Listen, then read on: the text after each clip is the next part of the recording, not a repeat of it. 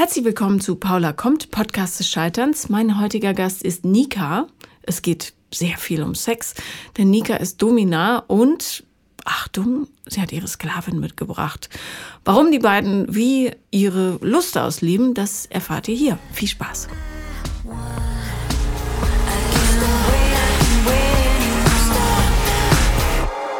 So, herzlich willkommen, Nika.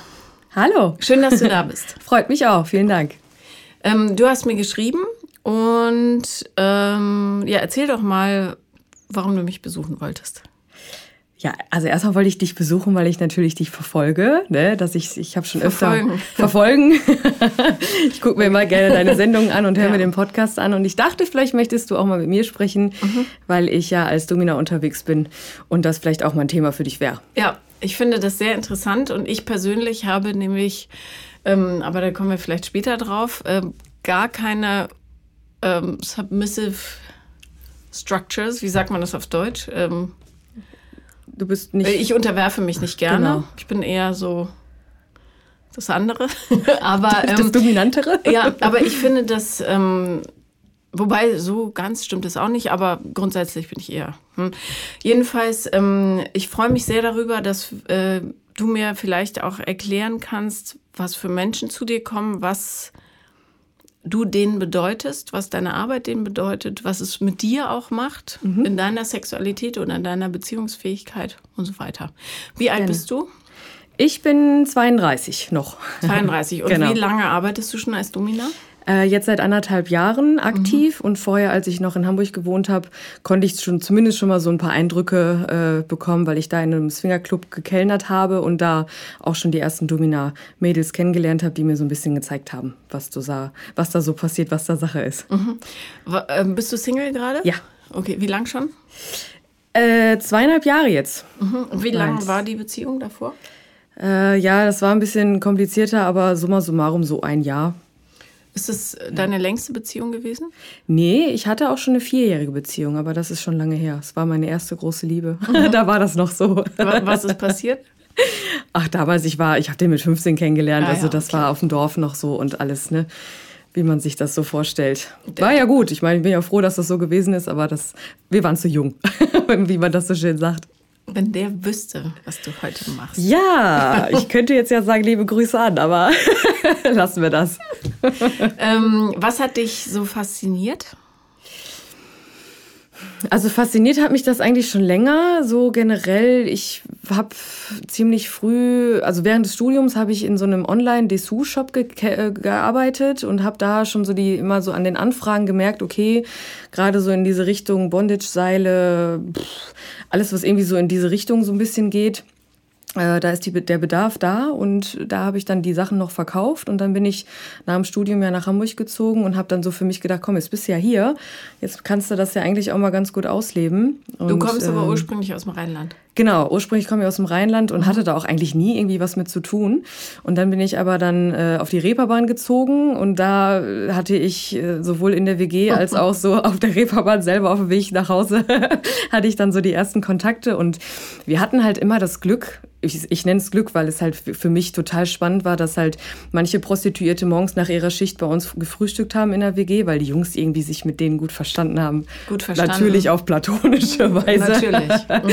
genau. Genau. Und da haben die halt die okay. ersten angefangen, mit mir darüber so zu sprechen. Ne? Also wenn man vom Dorf kommt und auf einmal dann morgens irgendwie einfach nur frühstücken will und da sitzen dann halt die, die Damen, äh, denkst du dir auch, ja, wer bist du denn? Willst einen Kaffee? Erzähl mal. Und so bin ich da irgendwie zugekommen. Und dann habe ich gedacht, komm, da musst du jetzt mal ein bisschen äh, genauer hinsehen. Aber war natürlich für mich total anfangen und erstmal gucken und wie machst du das jetzt, dass du deinen sicheren Tanzbereich irgendwie beibehalten kannst. Und dann habe ich halt angefangen, in einem Swingerclub zu kellnern. Da habe ich halt gedacht, gut, ne, kannst du ja erstmal gucken und kannst du die Leute anschauen, was da so passiert, was da, was die da so machen. Und dadurch habe ich dann so Domina-Mädels kennengelernt. Sie hatte erst sexuelles Interesse an mir und das hat aber dann irgendwie nicht funktioniert, aber wir haben uns halt super gut verstanden. Ja, und dann hat sie mich mal irgendwann eingeladen. Und dann war ich zum ersten Mal in so einem Studio und dachte, das ist einfach Wahnsinn, das musst du, das, das ist so, das hat so wenig mit diesem ganzen Klischee zu tun, das ist der Wahnsinn. Ich selber war ja auch klischeebehaftet. Äh, und da habe ich dann gedacht, das musst du auf jeden Fall dem musst du nachgehen. Was genau. hast du, äh, wie sah deine Sexualität privat aus bis dahin? Bis dahin war das tatsächlich so ähnlich wie bei dir. Äh, so, ich war eigentlich devot, pur devot. Ich habe immer auch sehr dominante Männer gehabt, obwohl ich in meinem, in meinem eigentlichen Leben, in, meiner Leben, in meinem Leben als Frau war ich immer dominant. War auch immer in der Männerbranche so unterwegs, Autos. Ne? Da war ich immer, war im Außendienst, im Vertrieb ne? und dann mit so einer kleinen Pottfresse noch dazu. Das war dann irgendwie ne, direkt äh, war ich immer unterwegs und ja, was sexuell war ich immer eigentlich relativ devot und habe dann auch für mich entdeckt, so da, da ist auch eine andere Seite, die ähm, sollte da doch mal entdeckt werden. Mhm. Ähm, erinnerst du dich noch an dein erstes Mal, also als Domina? Oder, oder zumindest die Anfänge? Was, wo, wie bist du eingestiegen? Als Aktive oder nur zum Gucken? Spielt das Gucken eine Rolle für später? Ähm, ja, das Gucken in, das, also das Gucken war ja noch in Hamburg und das aktive Ausleben war dann tatsächlich erst zwei, zwei Jahre später. Okay. Ja, weil also, ich dann was erstmal. hast du gesehen, als du zugeguckt hast? Als ich zugeguckt habe, habe ich, also ich war, ich war völlig überrascht, als ich den ersten Schritt getan habe, weil den musste ich halt über einen nackten Mann machen, weil er als Fußmatte gedient hat.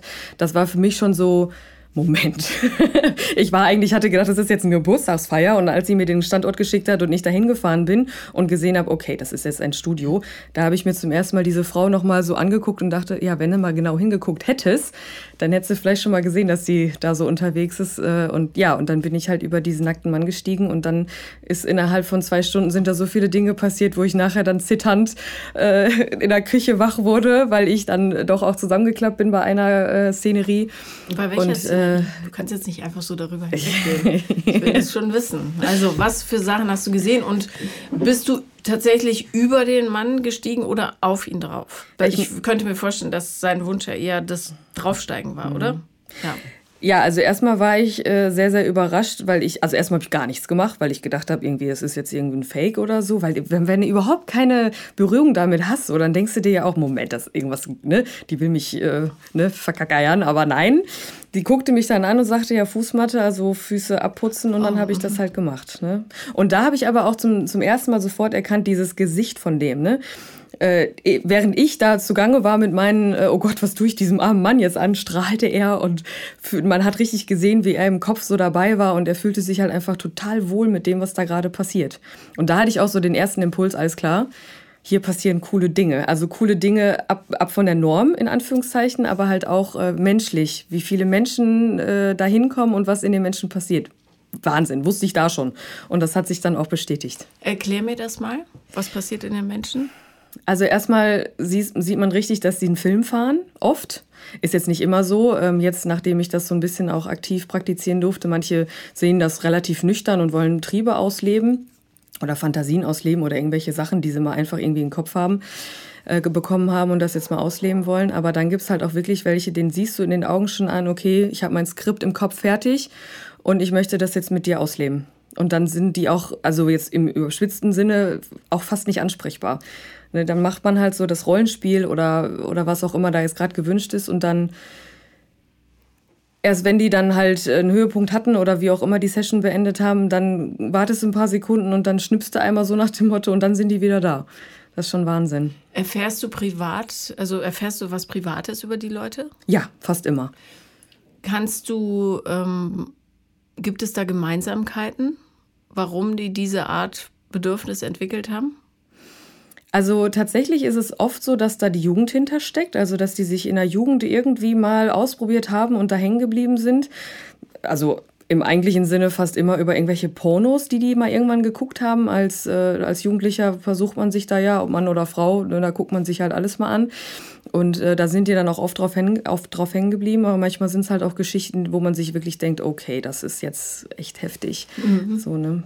Also weil es ja schon ähm, eine Form der Entgrenztheit ist, auch im Umgang mit dem eigenen Körper. Mhm. Und ähm, ich frage mich oft, ob das, ähm, ob nicht, ja, du wirst wahrscheinlich sofort widersprechen, ob nicht grundsätzlich auch selbstschädigende Muster darunter liegen. Also zum Beispiel, keine Ahnung, ähm, jemand, der sich nur spüren kann, wenn er in einer bestimmten Weise behandelt worden ist, weil vielleicht die andere Seite zu wenig gefüttert wurde als Kind oder keine Ahnung. Mhm.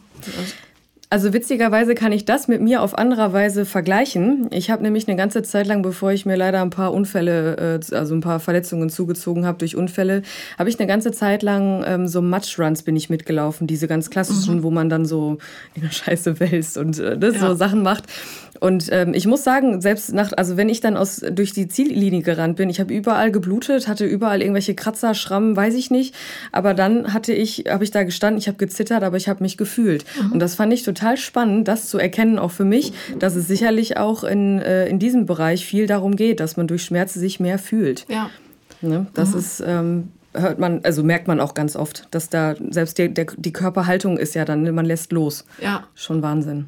Würdest du, ich weiß jetzt nicht, wie du aufgewachsen bist, mhm. ähm, magst du da ganz kurz ja, kann ich dir gerne.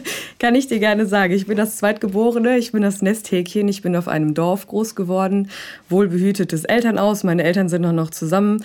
Ich war früher Messdiener, ich war im Reitclub, Tennisclub. Ich habe äh, Abi gemacht, habe studiert, habe eine Lehre zwischendurch noch gemacht. Also ich habe eigentlich so ziemlich viele Klischees erfüllt, weil ich halt, das wurde mir so, ne, äh, so, so gesagt halt, und ja. so macht man es halt. Ne? Und irgendwie habe ich immer schon gemerkt, boah, ja, komm, machst du für deine Eltern, ne, machst jetzt irgendwie, weil das muss ja so sein. Und dann nach dem Studium habe ich dann zum ersten Mal gedacht, ja, ich muss zumindest jetzt mal weg. Also äh, ich muss zumindest mal Richtung Hamburg ziehen, so ein bisschen weg, ein bisschen abkapseln.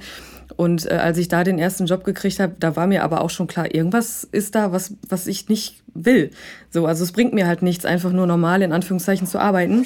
Aber das macht ja total Sinn, wenn du immer ähm, vorgeschrieben bekommen hast, was für eine Art Leben richtig ist und du ja. im Grunde dich selber nicht ausleben durftest, macht es ja Sinn, wenn du dann einfach ausbrichst. Total. Ich glaube, das war dann auch glückliche Fügung. Also ich habe äh, ich habe ja gerade schon gesagt, meine erste große Liebe, mit der war ich vier Jahre zusammen, der hat mich entjungfert. Also so, der hat, konnte mir ein Haus bauen, weil er Maurer war. Also so völlig, ne, sein Opa war der Nachbar von meinen Eltern. Also wie man sich das so vorstellt auf dem Dorf, ne, so volles Programm. Und äh, in, der, in Hamburg dann auf der Reeperbahn habe ich, da wurde ich so reingeworfen. Ne? Ich war immer so ein bisschen Beobachter erst, aber dann äh, war das so, so glückliche Fügung, nenne ich das auch, weil durch die Prostituierten bin ich da in Anführungszeichen irgendwie reingerutscht, aber halt auf diese, trotzdem auf dieser Beobachterebene und konnte, hatte dann so großes Interesse daran, dass ich dem nachgehen musste. Ne, und dann hat sich das alles irgendwie so, so gefügt. Dann bin ich dann äh, auch irgendwann nach Bielefeld gezogen, weil ich gedacht habe, da habe ich meinen Traumjob gefunden bei einem Sextoys-Anbieter. Und auch Bielefeld. da, ja, genau. Und da habe ich, kennst du wahrscheinlich, ja. In Bielefeld war ich mal auf einer Toga-Party, das ist das Einzige. Ich habe schwache Erinnerungen also, daran, aber okay. Auf irgendwas nicht, so viel sicher. Ja. Aber es gibt es. Es gibt ja Gerüchte, dass Bielefeld nicht gibt. Ich war genau, da, es gab es also auch nicht. Also in meinem Leben gab es das eigentlich auch ja. nicht. Aber auch in, der, in dieser kurzen Zeit konnte Bei ich mir schon... natürlich auch nicht, weil nee. ich erinnere mich kaum. Richtig, siehst du, das hat einen Grund. Jetzt, wo du das sagst. Das hat einen Gottes Grund. Willen. Okay. Gut. Nee, aber da, selbst da habe ich halt auch schon so durch Kundenkontakt habe ich immer wieder gedacht, meine Güte, das ist so interessant, was die Menschen so mitbringen, welche Motivation die mitbringen, was die für Ideen haben. Man, man kriegt ja dann auch mal so Anfragen, ja, habt ihr auch das und das? Dann denkt man sich immer, Wahnsinn, was muss in diesen Köpfen los sein? Total cool. Und das zeigen mir die Gäste jedes Mal, wenn ich da bin, auch wenn ich das jetzt schon eine gewisse Zeit lang mache. Jedes Mal gehe ich da staunend raus und denke mir, oh mein Gott, das ist so unfassbar cool, weil die auch meinen Horizont dadurch so erweitern und weil es halt auch überhaupt nichts damit zu tun hat, dass die irgendwie pervers sind oder so. Ja, bloß jetzt haben wir natürlich schön ähm, diese interessante Stelle umschifft, warum du ohnmächtig geworden bist und ja. was auf dieser ersten Party, wo du nur zu Besuch warst, alles passiert ist. Ja. Also neben diesen ganzen faszinierenden Sachen, wo ich da einfach nur mit offenem Mund stand du und Du musst ein bisschen ins Detail gehen. Du kannst nicht sagen, also, das war sehr okay. faszinierend und ich weiß nicht, okay. was es war. Also. Ja, na gut. Also dann, wenn man, wenn man so im, im ja, also es fing damit an, dass ich einen Mann schminken durfte, sollte. Mhm. Das, also natürlich, wenn man das so gar nicht kennt, dann denkt man sich auch erst so, wie jetzt, hä? Wo denn, wie denn, womit denn, was denn? Und dann Und haben die. Es ist schwierig, jemand anderen zu schminken, finde ich. Also hallo, ich also ich kann das, genau. da ja, gut. genau. Da musste ja wahrscheinlich nicht so das Detail. Nee, oder? nee, Hauptsache schrill und bunt und ja. noch mehr. Mhm. Und, äh, und da bin ich halt schon so durch die ersten Räume, hat überall reingeguckt und dachte, okay, das wird ein spannender Abend hier. Das, warum ist da eine Klinik? Warum ist da unten ein Keller? Und warum schwarzer Raum? Da liegt, da steht ein Bett und da ist so ein Raum voller Seile. Okay, warten wir mal ab.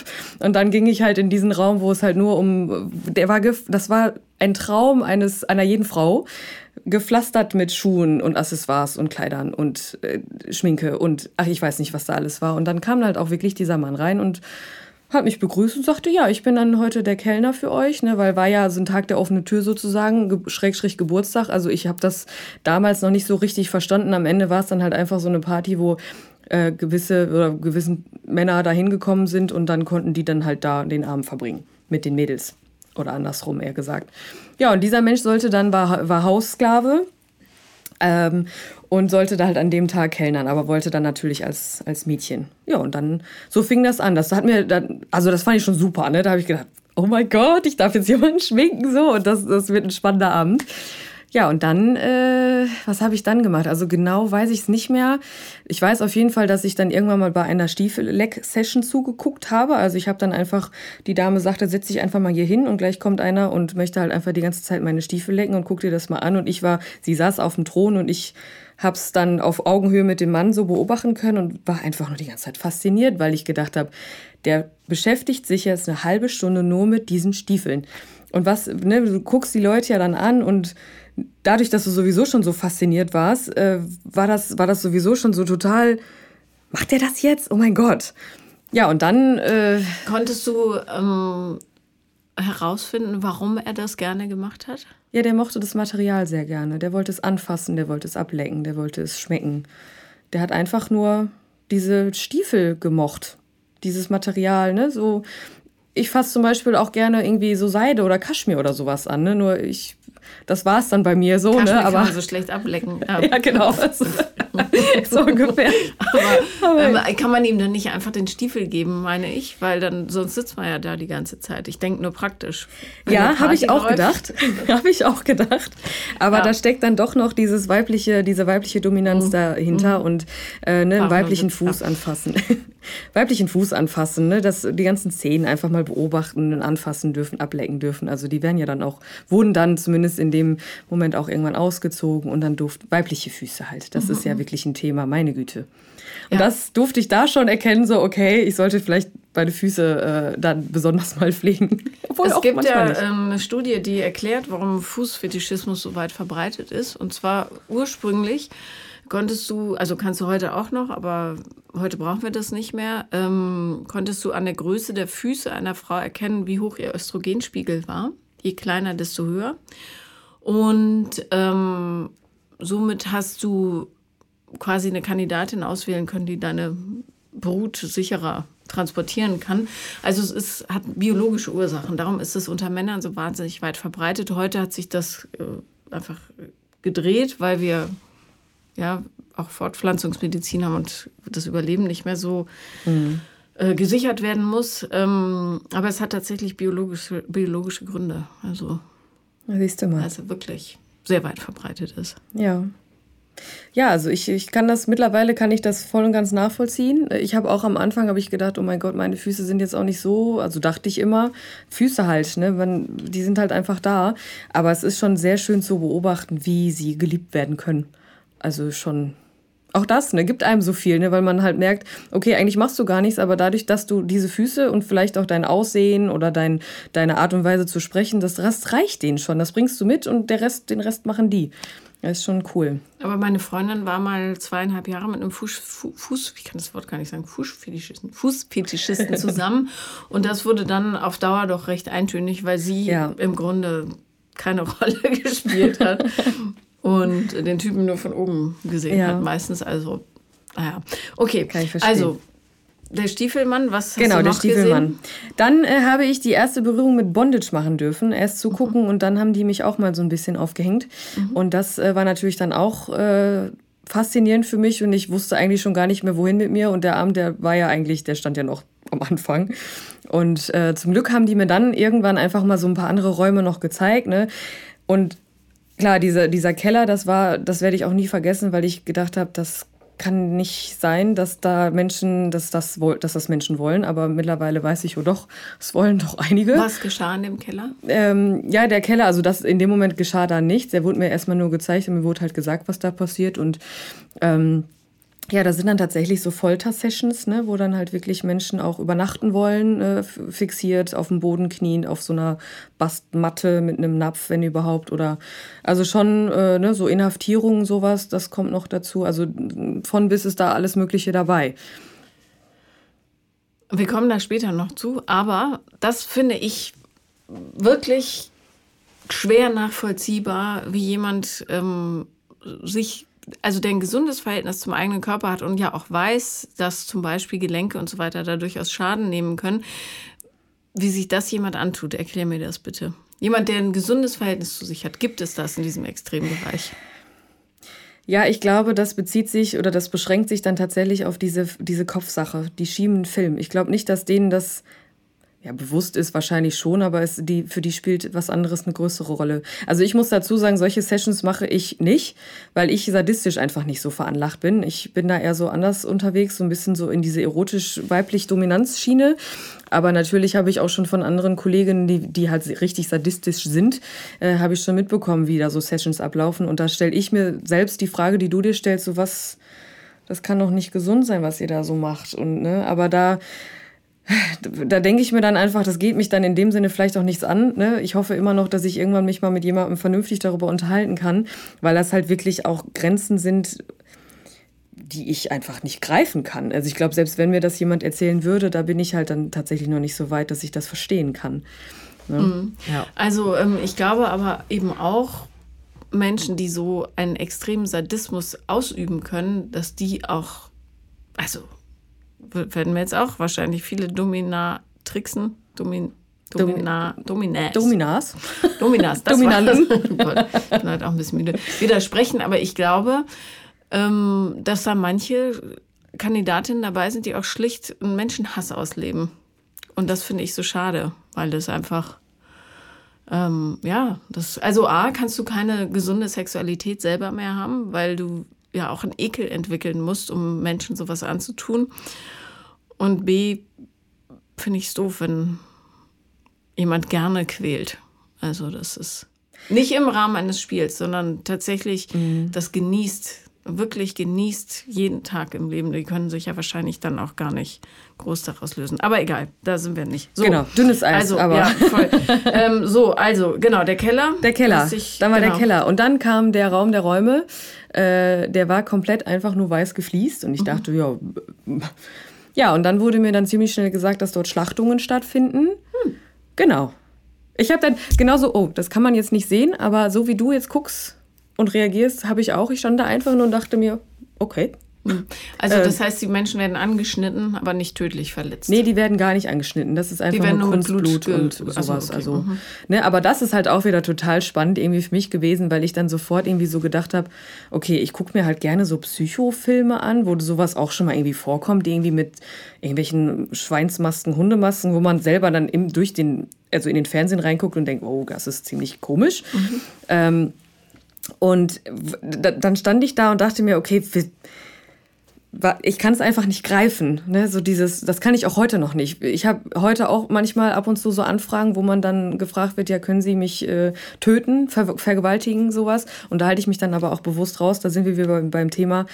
Äh, man muss ja auch, auch als aktive Dame irgendwie so seine Grenzen kennen. Ja. Und wenn man das in, mit der Psyche nicht vereinbaren kann, dann kann ich das A nicht vernünftig rüberbringen und B möchte ich mich nicht aus dem Fenster lehnen, aber diese Menschen sollten vielleicht auch mal woanders hingehen. So. Mhm.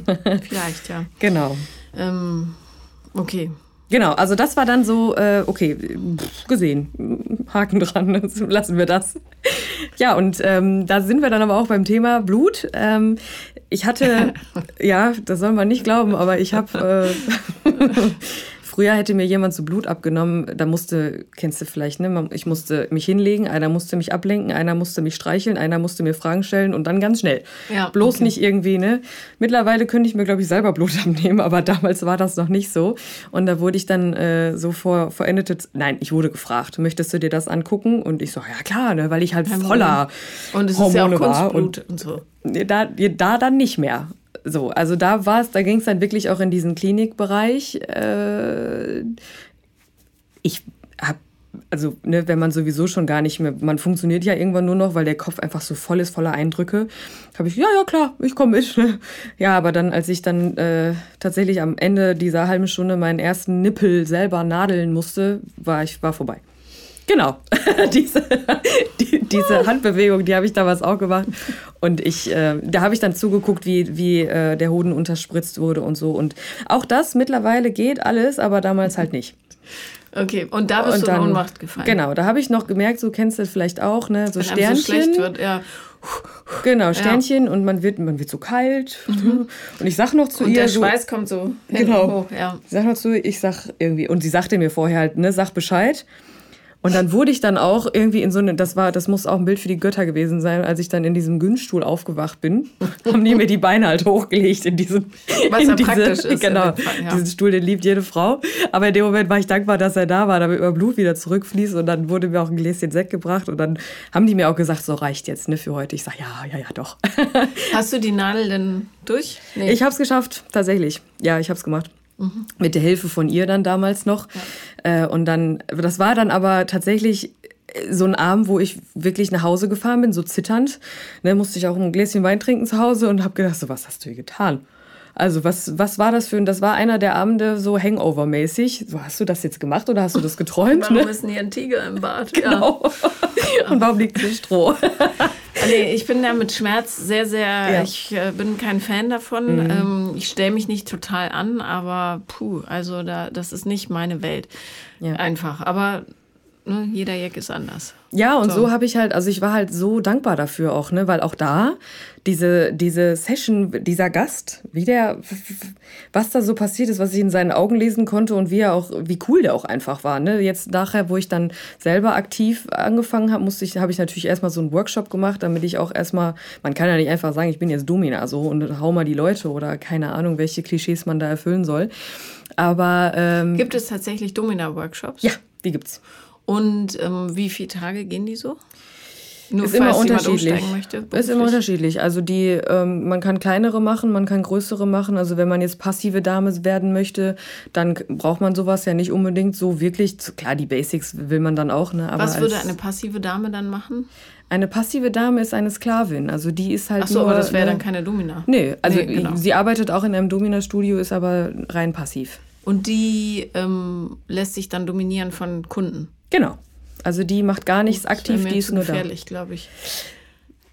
Ja, das, äh, aber sowas gibt es halt auch. Ne? Naja, und, wenn, äh, wenn da keiner dabei ist, der aufpasst und du hast irgendwelche Irren da. Ja, aber das, da muss ich sagen, auch da sind, äh, werden wahrscheinlich auch viele Klischees erfüllt. Also ich selber, für mich wäre das auch nichts.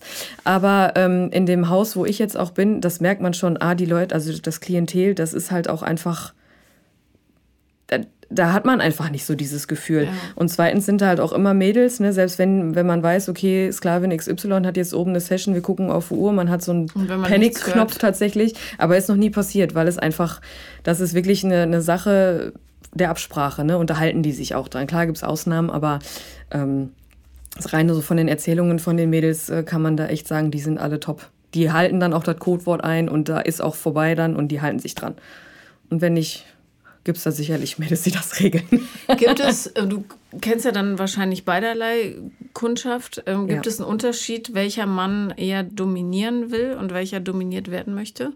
So vom Wesen her? Sind die, die dominieren, wollen im realen Leben eher so Männer, die am unteren Ende der Futterkette stehen oder Nee, auch nicht. Also sowohl auf der aktiven als auch auf der passiven Seite äh, war ich sehr überrascht über die Gäste. Klar, als ich da angefangen habe, dachte ich halt auch, ne, das sind die Leute, die im eigentlichen Leben irgendwelche Manager sind, Geschäftsführer, die loslassen Kontrolle, wollen, die mal genau ja. Kontrolle abgeben wollen loslassen, wie gesagt. Und aber nein, also so bei mir kann ich da sagen aus Erfahrung. Erstens gibt es von 19 bis 75 alles dabei und es gibt halt auch die, die wirklich sagen, ich habe jetzt mal Bock, irgendeinen Fetisch auszuleben und die, die auch sagen, ich möchte ihn mal loslassen. Also da gibt es auch alles.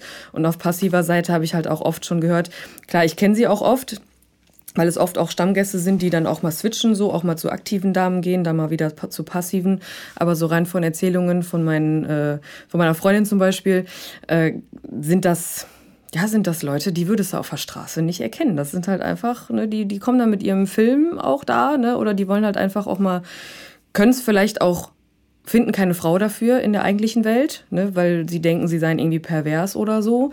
Und deshalb gehen die zu einer Sklavin oder ja, sind halt einfach so Menschen wie du und ich, ne? Und dann ist man tatsächlich manchmal sehr überrascht, wenn dann die, die Dame dann aus der Session kommt und du fragst sie, was hast du gemacht? Und die sagte, ja, ich war eine Katze. Hä?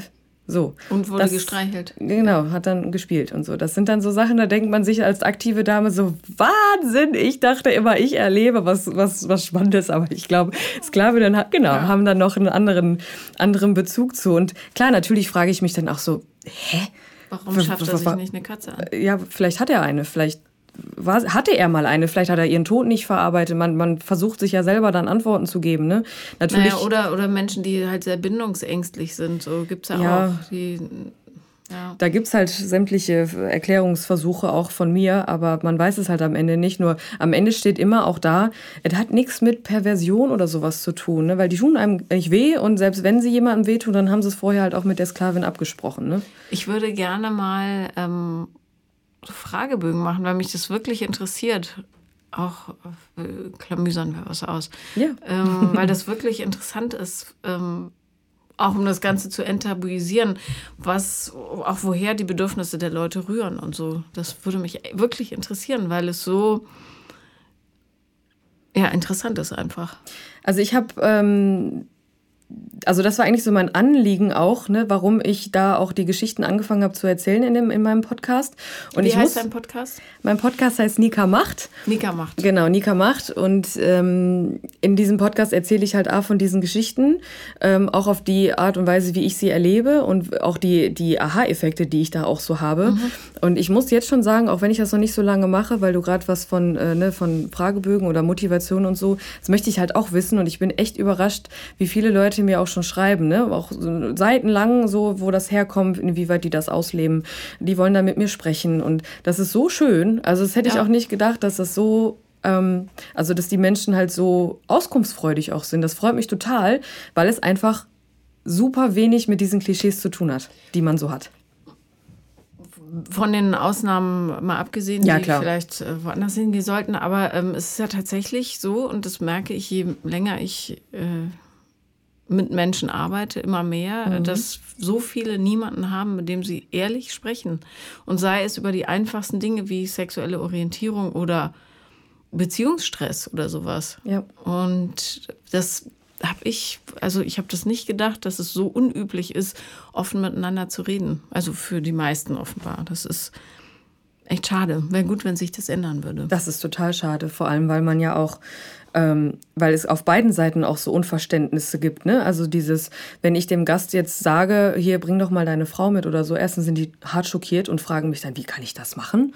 Die denkt, ich kann ja, wie soll ich das denn ansprechen? Ne, ne, ne, ne? Und dann ähm, kommt dann so ein bisschen so mein Psychologen, ich habe noch Psychologie studiert und dann kommt das so ein bisschen durch und denkt mir, oh mein Gott, ich möchte doch am liebsten, dass ihr das zusammen auslebt. Wie cool wäre denn das bitte, wenn ihr, wenn ihr als Partner das zusammen ausleben könnt? Aber das fängt ja damit an, dass der in dem Fall männliche Part sich nicht traut, seiner Frau das zu sagen, dann zu einer äh, Dame wie mir kommt, ich, ich ihm dann sage, bring doch deine Frau mal mit und er denkt, hä? Kann man das machen? Und dann, ne, und dann kommen so viele, so viele Steine, die dann, ne, die er sich selber dann in den Weg legt. So kann ich, wie, wie soll ich das machen? Wie kann ich die da, die da, sie ansprechen? So, ne? Naja, du musst schon echt das fit sein ähm, in der Paarkommunikation, wenn du plötzlich ähm, so einen extremen Rollentausch hinlegen mhm. willst.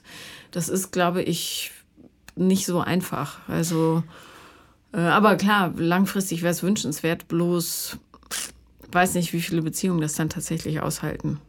Ja, und vor allem, äh, wenn man mal überlegt, wie viele Menschen wie lange da schon mit rumrennen. Ne? Also mhm. ich hatte vor kurzem sogar noch einen, der ist dann, nachdem wir dann äh, seine Fantasien zusammen ausgelebt haben, ähm, hat er, also da hat er wirklich mit seiner Körpersprache mir gesagt, wow. Er ist dann zusammengebrochen und so hat mich angestrahlt und sagte, darauf habe ich 30 Jahre gewartet. Ich denke, 30 Jahre. Was hast du mit ihm gemacht? Ja, er wollte, äh, dass ich ihn halt sehr krass ähm, schlage auf den Po und äh, ihm dabei halt, also das ist jetzt wirklich ein Klassiker, ein kleiner, so Hoden abbinden und ein paar Gewichte an die Nippel und sowas. Aber es ging ihm halt darum, ähm, ihn tatsächlich so hart zu vermöbeln, dass sein, sein Popo ein bisschen aufplatzt. So, natürlich für unser Eins, der ja. hat sich dann gedacht, äh, puh, das ist aber jetzt schon echt hart und auch grenzwertig und gesundheitstechnisch, da stellt man sich ja sofort diese Fragen. Aber in dem Moment, und das fand ich so cool, als er mir das dann auch erklärt hat, sagte, und so blödet auch für den Otto-Normalverbraucher Verbraucher klingt, sobald als das Blut geflossen ist, da sagt er, ist der Druck auch weggegangen. Das ist wie bei Borderlinern. Ja, genau, die ritzen, wenn die ja. sich ritzen. Ich weiß jetzt nicht, so genau habe ich ihn jetzt nicht kennengelernt, ob da auch irgendwas in ihm schlummert oder in der Jugend oder ja, keine so. Ahnung. Aber am Ende war er einfach glücklich ne, und hat gesagt, das ist der Wahnsinn, dass, ich, dass er 30 Jahre damit gewartet hat, weil er immer Angst hatte, irgendwie als Banane äh, zu gelten. Ne? So, das ist schon Wahnsinn, was da teilweise passiert, auch emotional. Ja, ja, klar. Ja. Ähm, wie, ähm, was war für dich so das Schlüsselerlebnis, wo du gesagt hast, oh, ich glaube, ich bleibe dabei? Beziehungsweise vorweg gefragt, wie oft machst du das die Woche? Zweimal die Woche mache ich das. Und für wie viele Stunden? Äh, vier jeweils, also insgesamt acht. Mhm. Ne, okay. Ich habe ja noch ein anderes Leben sozusagen ja. und äh, deshalb finde ich aber auch gut, habe ich bewusst so gewählt, das soll auch immer was Besonderes bleiben und ja, deshalb zweimal die Woche. Was war für dich, wie gesagt, das Schlüsselerlebnis, wo du gesagt hast, ich tue hier Gottes Werk? Quasi. Gottes Werk, das ist schön gesagt. Ah, ich glaube, das war kein Schlüsselerlebnis, sondern so ein schleichender Übergang. Natürlich hatte ich auch meine Phasen, wo ich gedacht habe, auch mit, im Hintergrund mit meiner Familie und so, ne, und meiner, meiner Herkunft. Und damals wusste meine Familie das noch nicht. Das habe ich denen ja dann irgendwann offenbart. Auch mit dem Podcast und so. Und, äh, die wissen das. Ja, meine Mutter schreibt mir mittlerweile sogar meine Folgen runter. Also die ist immer tatsächlich die Erste, die davon erfährt und die hat da total Spaß. Und mein Vater hat mir dann auch den Segen gegeben, weil ich persönlich gemerkt habe, irgendwann, Nee, ich muss denen das sagen. Also ich habe ein gutes Verhältnis zu denen und äh, am Anfang habe ich gedacht, ach, Podcast, die wissen noch nicht mal, was das ist und das braucht man alles nicht. Ne? Aber irgendwann habe ich selber für mich gemerkt, ich kann das auch gar nicht anders und ich will da ja was Großes draus machen. Also früher oder später möchte ich ja im besten Fall halt wirklich irgendwie davon leben können und da was Cooles draus machen können und da mussten meine Eltern mir erstmal ihren Haken so geben. Ne? Hast du Geschwister? Und, ja, ich habe eine Schwester. Und was sagt die? Die ist auch cool mit. Also sie sagt zwar, ist überhaupt nichts für sie. Äh, und dass sie, ne, klar, die Geschichten sind natürlich dann auch interessant für sie, aber das hält sich in Grenzen. Also sie ist da ein bisschen anders. Und ähm, ja, als das dann so passiert ist, das war, das war vielleicht der Schlüsselmoment. Vorher war das wirklich so ein schleichender Übergang, weil ich mit jeder Session und mit jedem Besuch in diesem Studio habe ich von den, von den Mädels her erkannt, okay, hier sind auch normale, in Anführungszeichen, alle, die also die halt so sind wie ich.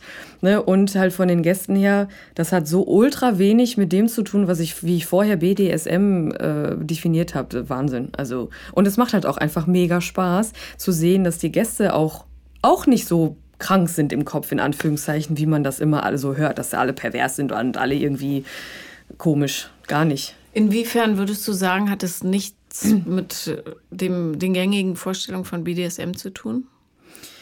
Also für mich kam das immer so rüber und bei mir war es leider ja dann auch so, weil ich einfach unwissend war, dass BDS immer mit Schlägen zu tun hat und immer mit Schmerzen und immer mit Lack, Leder, Latex. Das ist auch alles richtig äh, und das hat auch sein, seine Daseinsberechtigung, dass dieses Klischee da ist, weil es kommt ja auch von irgendwo. Ähm, ich trage auch manchmal Lack, Latex, Leder, so wie es halt irgendwie am Ende sind wir Dienstleister. So, wir bestimmen da zwar ziemlich so die Spielregeln, aber am Ende sind wir Dienstleister. So. Und wenn der Gast sehen will, dass ich Latex trage, dann tue ich das. Erstens trage ich super gerne, weil es super schönes Gefühl ist. Aber wenn der Gast es möchte, zieh es an. Oder wenn der Gast schwarze äh, Fußnägel haben will, dann kriegt er die. Weil er zahlt ja am Ende dann auch dafür. Ne? Und, das heißt, man sagt vorher, das und das und das stelle ich mir vor für die Session und dann Genau, manche rufen an, manche schreiben eine E-Mail und vorher gibt es halt immer ein Vorgespräch, wo man das dann ne, alles abspricht, ne, Grenzen, Tabus, äh, aber dann halt auch, was man anzuziehen hat. So, ne? Das, äh, das finde ich aber auch in Ordnung, weil am Ende äh, gehört das ja auch zum Kopfkino dazu und zu meinem dann ja am Ende auch. Und ähm, ja, deshalb ist das so in Ordnung, dass es solche Klischees dann auch wirklich gibt und dass die auch da waren. Und ja, hat immer viel mit BDSM zu tun. Und äh, mein Vater, manchmal will er mich so ein bisschen ärgern und sagt dann so, na, musst du heute wieder Leute verprügeln. Ja, Papa, das, äh, aber nicht nur das. Ne? Ich weiß nicht, ob ich es heute muss. Vielleicht muss ich heute auch einfach nur irgendwie äh, auf jemandem tanzen oder vielleicht muss ich auch einfach nur jemanden feminisieren und laufen, Lauftraining geben oder manchmal tatsächlich auch nur reden. Also auch wenn's, wenn ich das nie gedacht hätte, ich hatte schon Gäste, da habe ich eine Stunde mit geredet. Und da gehört so viel mehr zu als Schlagen und äh, Beleidigen, Demütigung. Und wenn es so ist, dann wollen die es aber auch. So sieht's aus. Wie hat sich deine Sexualität verändert durch die Arbeit? Ähm, sie ist tatsächlich äh, anders geworden. Also früher war ich ja, habe ich immer gedacht, ich bin die devoteste Frau ever, so wie wahrscheinlich viele Frauen. So dieses, ja, ich möchte mal irgendwie dominiert werden, vielleicht sogar mal gefesselt werden, ein bisschen Schläge, ein bisschen kratzen, beißen, würgen. Alles, was man so kennt, da auch wieder die Klischees. Es war ja aber auch so, bei mir, ich kann mich da nicht von freisprechen. Natürlich habe ich das auch gemocht und wobei es da sehr schwer war, einen Partner für zu finden. Also das äh, ist auch ein Riesenthema. Da muss ich auch irgendwann mal, mal rangehen, weil das schon krass ist. Aber, ähm, Was ist ein Riesenthema? Ja, dieses, äh, diesen Druck, den Männer durch die Gesellschaft bekommen, dominant sein zu müssen. Mhm. Also das habe ich jetzt auch schon ganz oft im Privaten erlebt. Ne? Die, die, die sagen alle, ja, ich bin dominant absolut und die wissen gar nicht, was das ist. Ne? Wenn sie dir dann mal einen kleinen Klaps auf den Po geben und dich dann fragen, habe ich dir wehgetan? Ja, ist klar. So, du bist dominant, ist klar. Ne? Und wenn ich dann natürlich mit meinem Hintergrund, äh, sei es jetzt von, meiner, von meinem recht dominanten Natu Naturell, aber halt auch durch die Arbeit, dann sage, so du, ähm, Schlagen ist Schlagen. Also ich meine wirklich, hau mal zu so, ne? Und da siehst du spätestens dann, dass viele Männer das gar nicht irgendwie können. Und auf der anderen Seite hatte ich vor kurzem auch tatsächlich einen Gast, der gesagt hat, ich traue mich gar nicht, äh, das auszusprechen, devot sein zu dürfen. Und das war ein wunderschöner Mann in meinem Alter, wo ich wirklich gedacht habe, oh mein Gott, schwer, da jetzt wirklich die Domina raushängen zu lassen. Aber er wollte halt einfach nur meine Füße äh, auch da lieb haben und so. Und er sagte, im Privaten kann ich das nicht machen, weil im Privaten muss ich dominant sein, weil das einfach von mir erwartet wird. Ich bin Mann. So. Naja, wirklicher Fortschritt der Gesellschaft wäre natürlich dann erreicht, wenn wir tatsächlich auch die Beziehungsführung auf Augenhöhe machen Ja, würden. natürlich. Und jeder beides sein dürfte, aber da sind wir noch ein paar Jährchen von entfernt. Das denke ich. Aber vielleicht fangen wir jetzt mal mit an. Ne? Ja. So. Und dahingehend hat sich meine Sexualität dann auch hin, äh, geändert, dass ich halt, für mich käme jetzt ein Mann nicht mehr in Frage, der einfach so tut, als müsste er dominant sein und nicht dazu stehen kann, dass er halt auch mal gerne irgendwie was auch immer bei mir machen möchte oder dass ich ihm irgendwie was Gutes tue. Und das kannst du dann, dann auch zulassen? Ja, also das ist, das ist, das wäre, das ist ein Traum, wenn man das. Stell dir mal vor, du hast einen Partner, mit dem du halt äh, switchen kannst. Ne? Mal bin ich der Dominante, mal bist du der Dominante und wir reden da auch einfach drüber, über also ganz offen. Konnte ich noch nie. Mhm. Das, ne, weil es halt, wie gesagt, so gesellschaftliche Grenzen für Männer gibt auch. Total. Aber das ändert sich ja gerade, glaube ich. Auf jeden Fall.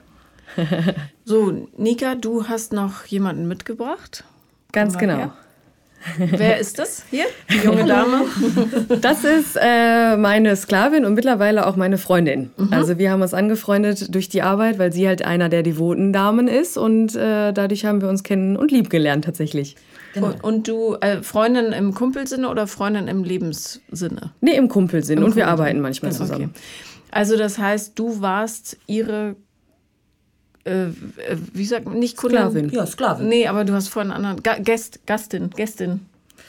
Also hattest du sie gebucht? Nein, nee, nee, nee so nicht. nicht. Nee, nee. Also ähm, ich äh, bin eine devote Dame, ich bin eine sogenannte mhm. Sklavin, ähm, lebe quasi wie Nika, nur das Gegenteil aus. Ja. Ähm, ich bin quasi die passive Dame und zu mir dürfen die Herren quasi kommen und ähm, ja ihre Idee mitbringen und ähm, im Endeffekt mich dominieren. Mhm. So, ähm, und manchmal ist natürlich auch die Anfrage da, dass man vielleicht selber jemanden dominieren möchte, aber auch selber dominiert wird. Mhm. So, und ähm, da kommen wir zwei dann zusammen ins Spiel. Ah, okay, ganz genau. Ähm, oder aber es gibt natürlich auch die Anfragen, wo die Männer gerne einfach nur mal sehen wollen, wie auch zwei Frauen miteinander spielen. Mhm.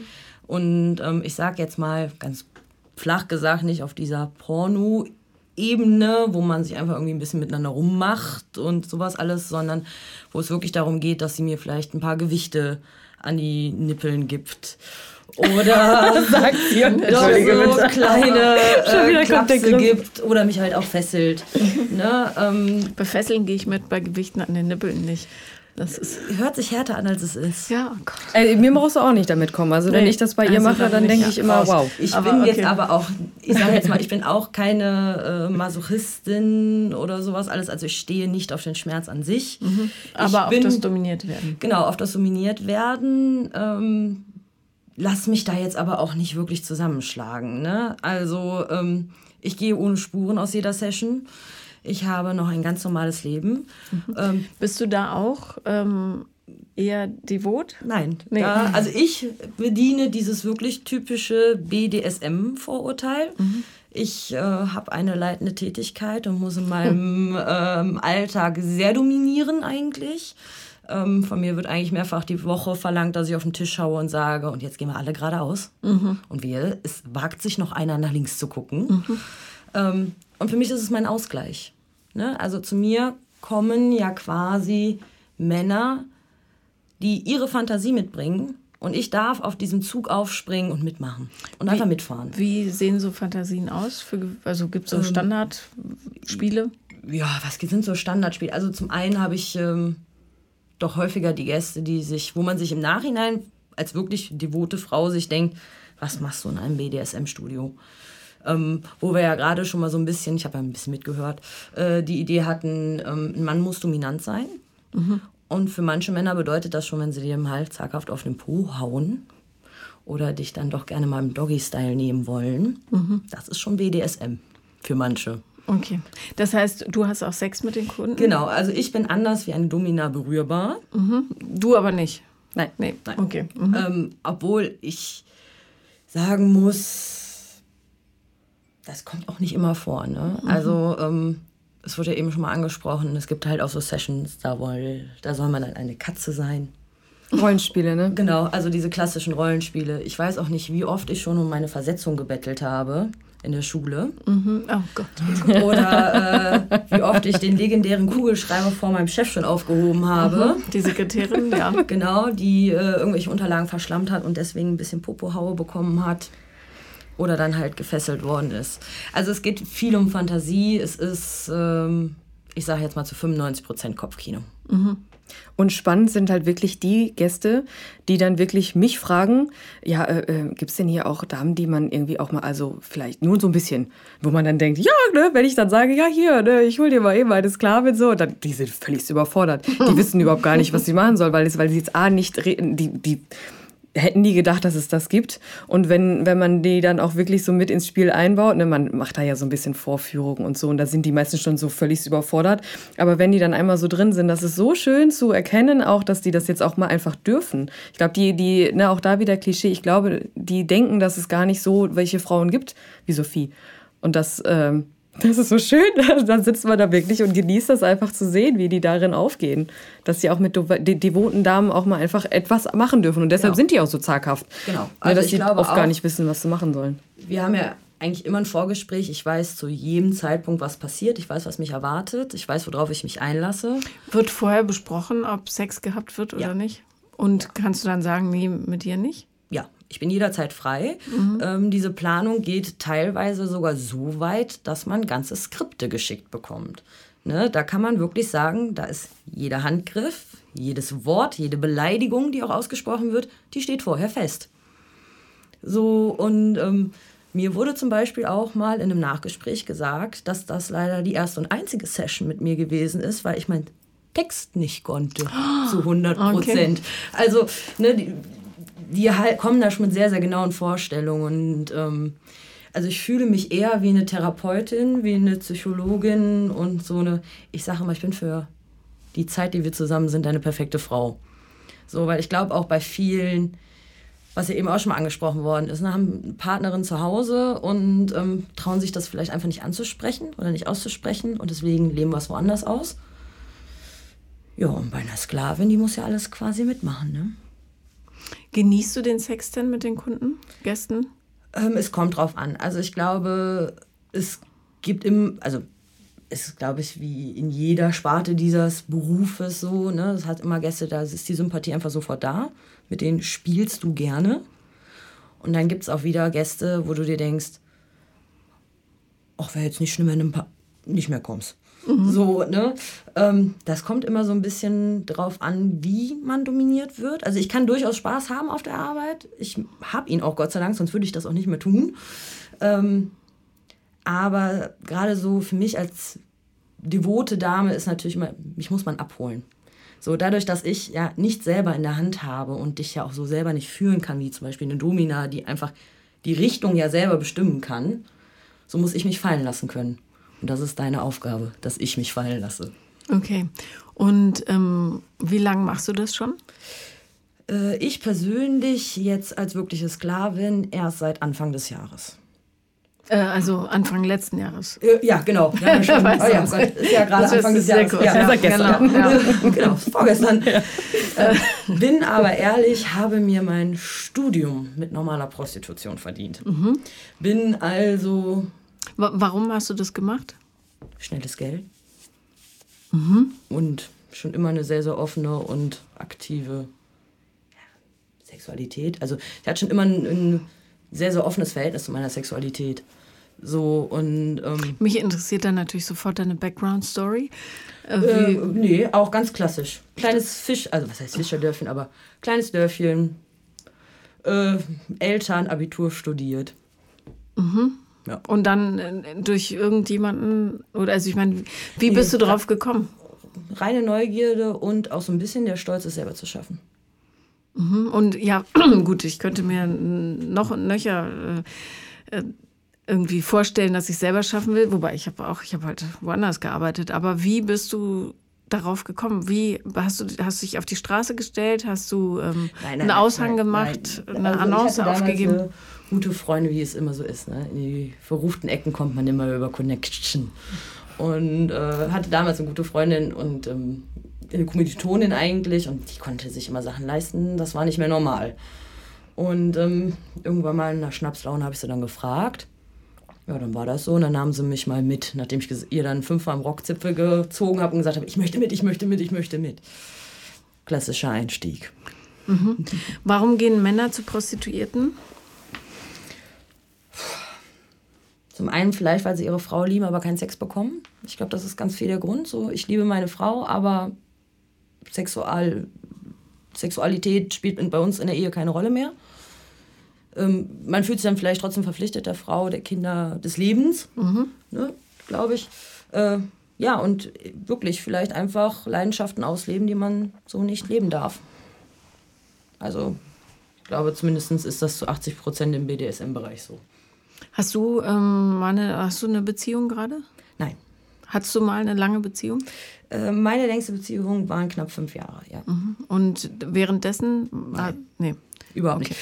Ich muss auch ganz ehrlich zugeben, ich könnte diese Tätigkeit in dem Sinne auch nicht ausüben, wenn ich jemanden lieben würde. Mhm. Weil schlussendlich, ich bin berührbar, ich ähm, habe Sex mit meinen Gästen und ich könnte das nicht, wenn ich jemanden liebe. Also wenn das Herz, wenn's Herz belegt ist, dann geht nicht vorbei. Mehr. Ja. Wie ist es bei dir? Könntest du weitermachen? Ja, also gut, bei mir auch da wieder der Podcast ist, ist ja jetzt nicht so klar, ich mache das super gerne, aber ich möchte den ja auch nutzen, um da ein bisschen aufzubrechen, Toleranzerhöhung und sowas. Und allein mhm. deshalb mache ich es halt, möchte ich es halt super gerne weitermachen. Und ich brauche auch einen Partner, der da so tolerant ist, weil auch das ist nämlich ein Riesenthema. Ich hatte äh, auch schon mal den Test dafür, dass jemand zu mir gesagt hat, so ich kann dich nicht lieben deswegen. Das ist halt sehr, sehr bitter und sehr, sehr schade, dass diese Menschen halt so eingeschränkt sind äh, in ihrem Horizont. Natürlich, das kommt auch wieder von dieser gesellschaftlichen Schiene. Ne? Man ist so, man kriegt nur auch etwas mit von extern und dann wird man verurteilt, wenn man das selber tut. Ähm, aber ich habe halt für mich erkannt, dass funktioniert für mich nur so, wenn er das halt auch akzeptiert, dass ich es mal gemacht habe. Ich werde es nicht auf ewig machen und ich werde auch, äh, ich nenne es immer so eine Station, genauso wie der Swingerclub eine Station war, wo ich gekellnert habe und so. Das sind alle Stationen in meinem Leben, die nehme ich jetzt mit und mache daraus was. Aber wenn der Partner das nicht akzeptiert, dann ist es auch nicht der Richtige, weil ich, ich bin ja kein anderer Mensch. Genauso wie Sophie nicht. Wir sind nicht andere Menschen, nur weil wir in dieser Szene arbeiten, die ja so verpönt ist und gar nicht so ist. Mhm. Deshalb. Wie alt bist du, Sophie? 28. 28, okay. Ähm, ich muss immer so nach vorne sprechen, weil sonst hört man mich nicht. Ähm, äh, hat jetzt die Frage weg. Achso, was ist denn, kannst du irgendein bizarres Erlebnis erzählen, das du hattest, während du ähm, Sklavin warst? Also was ist, was ist so ein Wunsch von einem Kunden gewesen, wo du gesagt hast, äh, das ist jetzt aber wirklich merkwürdig? Ich war Katze. also, ähm, ich, Man kann sich mag, das nicht vorstellen, deshalb nein, muss ich das mal erzählen. Also ich, muss ganz ehrlich, ich, ich weiß ja, wer, es, also wer dieser Gast ist und ich habe ihn ähm, sehr, sehr lieb gewonnen. Äh, wir haben mittlerweile sehr, sehr nette, wirklich tolle Abenteuer miteinander. ähm, ja, ich bin Katze, ähm, tatsächlich. Ich warte in einem Raum. Ähm, ja, eigentlich so in einem Käfig, obwohl der Käfig keine Rolle spielt. Es ist äh, in dem Sinne, mein Herrchen kommt nach Hause mhm. und er öffnet diesen Käfig und lässt sein Kätzchen raus. Und dann freue ich mich auch wirklich auf allen Vieren, schnurrend und miauend, dass mein ähm, Herrchen wieder da ist. Wie, wie schnurrst du? Ja, schnurren. Also, so. Und dann gebe ich Köpfchen und dann streichelt er mich und dann werde ich hinterm Ohr gekrault. Und ähm, ja, dann kriege ich auch was zu essen aus einem Napf. Thunfisch oder was? Äh, nee, meistens, also das ist jetzt total klischeehaft, aber es gibt immer Haribo weiße Mäuse. Oh, okay, klar. Und, Und Milch, äh, ne? Ja. Was für eine Kombi, ja. Ja, aber dann schmiert er halt auch seine Katze dann mit Honig ein oder Nutella. Bist du eine nackte Katze? Ähm, erstmal nicht, nein. Also, okay. Aber hast du Öhrchen? Und, nein, nein, Öhrchen nee. und Fell habe ich nicht. Okay. Aber ähm, ein Halsband trage ich tatsächlich. Mhm. So, ähm, ja. Ja, und dann darf ich mich auch teilweise ein bisschen noch in die Ecke legen und schlafen. Letztens durfte ich auf meinen Kratzbaum klettern und aus dem Fenster gucken. Und äh, in diesen Sessions hat man natürlich auch keinen Sex. Ja. Also, um da jetzt vielleicht mal irgendwelche Fantasien ja, ja. vorwegzunehmen, nein. Da ist man dann wirklich schmusende Katze. Ich bin ganz froh, das zu hören, ehrlich gesagt. Aber, ja. ähm, hast du herausgefunden, was ihn an der Geschichte so anmacht? Ich habe ihn tatsächlich gefragt. Also wir haben tatsächlich einmal ein Vorgespräch, wo besprochen wird, was wird gemacht. Und dann gibt es natürlich auch mal ein Nachgespräch mit, wie war's. Mhm. Und ähm, ich habe ihn, weil wir einfach irgendwo direkt eine Wellenlänge auch hatten, so menschlich, habe ich ihn ganz offen gefragt. Ich so, warum eine Katze? Also, und dann sagte er zu mir, weißt du, ich bin von Menschen so in meinem Leben enttäuscht worden, von Tieren noch nie. Mhm. So, und das konnte ich greifen. Das fand ich in Ordnung. Das ja. konnte ich greifen. Das, ja. das kann ja auch jeder nachvollziehen, glaube ich. Ähm, es ist einfach so. Mhm.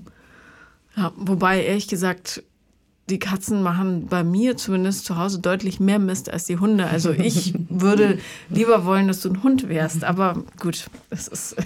Da kommen öfter die Ponys, ne? Genau. Ach, du sollst Pony sein? Nee, er noch, noch nicht mal sie, sondern er die Gäste. Ja. Petplay, Riesending. Aber die kommen dann eher zu dir? Ja, die kommen ja. dann eher zu mir. Mhm. Mit so Pferdeschwanz und so? Ja, genau, ein Plug, ne? Und dann mhm. auch mit Satteltrense. Alles. Ja. Ich finde das, also als ich das das erste Mal gehört habe, dass es so Analplugs gibt mit einem richtigen Pferdeschweif dran, da war ich doch verblüfft. Hm. Ich ja. werde nie vergessen, wie ich das erste Mal in meinem Leben ein BDSM-Studio betreten habe. Und ich bin ja aufgeklärt, ich bin ja, hör mal, wer will mir denn noch was erzählen? Und ich bin eigentlich durch jeden Raum gegangen und habe eigentlich alle zwei Sekunden gesagt, und was ist das? Und was ist das? Und wofür ist das? Und was mache ich hiermit? Und ja. Schön ist das dann, wenn ich ihr so Hasenpuschel-Plugs einführen darf, weil sie das Häschen sein muss. das sind so Sachen, ne? Magst du gern Analplugs?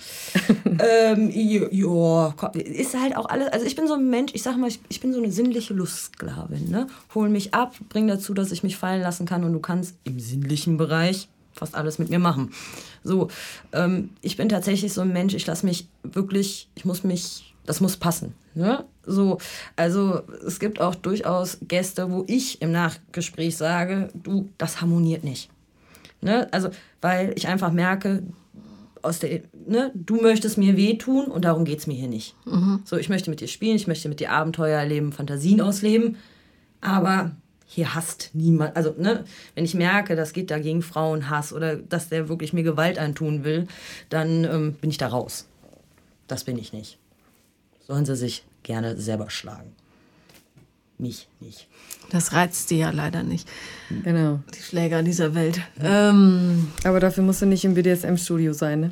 Diese Idioten, Nein. darf man Idioten sagen? Ja, darf man. Ne? Die gibt es ja auch überall. Ja. Ne? Also die Perversen tummeln sich da nicht in dieser Szene. Die Perversen tummeln sich draußen. Genau. Oder überall, sagen wir so. Ja. Also klar, ich meine, ne, wir, wir werden, ne, wie wir schon gesagt haben, jeder kriegt mal Anfragen, wo er sich denkt, ähm, wie hoch war denn der Wickeltisch, von dem du gefallen bist? Zum Beispiel? Ähm, ich habe mal eine Anfrage zum Beispiel bekommen, ähm, der wollte tatsächlich, der wollte mich vergewaltigen, wo ich dann gesagt habe, du hör mal, wenn ich aber dazu stimme, ist es schon keine Vergewaltigung mehr. So von der Namensgebung und dann wollte er das so realistisch wie möglich und ihm habe ich dann auch geschrieben, du, ähm, mm -mm, nein. Machen wir mal nicht. Nein, nein, nein, nein. Gibst du dann äh, Tipps der Polizei? Das ist ja in so Fällen durchaus mal vielleicht. Ist so die Sache, ne? Ist das so ein Randbereich? Ja, ist es. Also ähm, zum einen, eine Fantasie heißt noch lange nicht, dass man es tun würde. Ja, aber ne? ähm, lass es irgendein anderes Lebewesen sein. Also ich, ich Drüber nachdenken tut man schon. Ja. Definitiv bei solchen Anfragen, die sind dann schon auch, aber die sind Gott sei Dank auch sehr selten. Sehr, sehr selten. Mhm. Ich sage immer so schön, einen Idioten findest du immer. Ja, die meisten Anfragen sind ja wirklich, wo man einfach dann sagt, du, das ist nicht meins. Aber es gibt sicherlich eine Dame, die das macht, Stichwort KV, also Fäkalien. Mhm. Das, sind, das ist ein Thema, das ist der Wahnsinn. Dass auch da, ne, ob du jetzt Sklavin oder, oder Domina bist, ähm, wir verstehen es, glaube ich, beide nicht, aber äh, auch da wieder, die Menschen, die tun halt keinem weh. Die, was die damit machen und was es denen bringt, wir können es denen nicht sagen. Aber es gibt ja auch auf der Seite der Damen die, die Damen, die es halt dann erfüllen. Ne? Und dann äh, unterhält man sich vorher mit demjenigen und denkt sich, ja, okay, ist, äh, hä? Aber mach du mal, ich bin raus. Also diese Fäkalgeschichte verstehe ich rein aus medizinischer Sicht schon nicht, weil mhm. wir wissen ja, was Kolibakterien so alles anrichten können. Äh, und dann natürlich aus rein äh, geschmacklicher Sicht auch nicht. Urin also, ist nochmal was anderes. Ja, aber mit Kot rummachen, das ist wirklich. Oder sich gegenseitig in den Mund übergeben, das habe ich auch mal mhm. gesehen. Das ist einfach. Also, wie ich zu Anfang sagte, das ist mir so entgrenzt, dass ich mir schon wirklich ernsthafte Fragen stelle über die. Ähm, ja, über das Verhältnis der Menschen zu sich selbst. Wir erklären es uns einfach nur damit, dass die halt das Extreme suchen. Ne? Die wollen halt aus dieser, aus was auch immer ausbrechen und deshalb äh, machen die sowas. Was anderes, wir können es, was du schon, genau das Gleiche, was du auch sagst, wir können es einfach nicht verstehen, aber ja. ne, Daseinsberechtigung hat jeder so irgendwie gewissermaßen. Sophie, was macht für dich gute Sexualität aus? Innigkeit. Mhm. Also das merke ich halt auch immer wieder so dann auch privat, ne? Man sucht so diese Innigkeit, also diese Verbundenheit, ne? Dieses nicht einfach nur, ich sage jetzt mal ganz blöd, machen, sondern auf den anderen hören, den anderen wahrnehmen, den anderen fühlen. Das ist so das, was für mich Sexualität ausmacht. Mhm. Ich muss meinen Partner fühlen können. Schön. Und für dich, Nika? Loyalität. Loyalität, Offenheit und einfach mal auch Grenzen zulassen, die eigentlich keine Grenzen sind, also die man sich selber gibt. Ne? Da habe ich ja vorhin schon ein bisschen was zu gesagt, dass mir das im Privaten so extrem auch aufgefallen ist. Am Ende, ne, erst heißt es ja, boah, bloß nicht irgendwie mal, das ist ja alles eklig. Stichwort, mein Hintern ist Einbahnstraße. Nee, bei ganz, ganz vielen nicht. Und das ist halt schade, dass man das nicht der Partnerin sagen kann. Und das ist du meinst damit, dass Männer gerne anal penetriert werden ja. wollen? Also nicht alle, um Gottes Willen, kann ich jetzt nicht nachempfinden, weil ich es anatomisch, ich, wir sind da anders gebaut. Aber ich äh, kann aufgrund meiner bisherigen Erfahrung sagen, Anal ist wirklich sehr präsent in diesem Bereich. Mhm. Und wenn ich äh, einen Partner habe, dann fände ich das super, wenn er mir das auch sagen kann. Ja. Und so ist meine Sexualität dann auch erst erfüllt. Und das geht natürlich nur, ähm, wenn wir alle offen und ehrlich miteinander sind. Und darum ja. danke ich euch sehr, dass ihr heute hier wart. Ja, ich danke dir, dass du mir zugehört hast und dass ich mir, dass ich mich mal vorstellen durfte und auch mal jemand mitbringen durfte, der auch mal aus der anderen Sicht sagen, erzählen durfte und auch im Podcast so da erwähnt wird und da auch schon Rede und Antwort gesteht, äh, gestanden hat und wirklich super. Ich finde das super auch, dass du als, äh, als Frau da äh, dir die Zeit nimmst und das auch einfach so siehst wie wir, gehe ich jetzt von aus, dass du das so ähnlich siehst. Und das, du, solange niemand verletzt wird, der das nicht will, genau. können die Leute meinetwegen wirklich machen, ja. was sie wollen. Ähm, da, Super Sache. Ich muss ja nicht mitmachen. ja. Wie ist mein Leitspruch immer? Lasst Kinder und kleine, lasst Kinder und Tiere in Ruhe und macht sonst, was euch gefällt. Genau. Ja, so ist es richtig. Amen. Amen. Das war Paula kommt, Podcast des Scheiterns. Und wenn ihr auch mal mitmachen wollt, dann schreibt mir auf Instagram, The Real Paula Lambert bin ich da. Wenn ich nicht antworte, schreibt nochmal. Oder direkt eine Mail, paulalambertmail at gmail.com. Vielen Dank. Und übrigens, wenn ihr mal zu Gast in meiner Sendung Paula kommt sein wollt, wir suchen herrliche Gesprächspartner. Schreibt dazu bitte an paula.drehreif.de. Danke.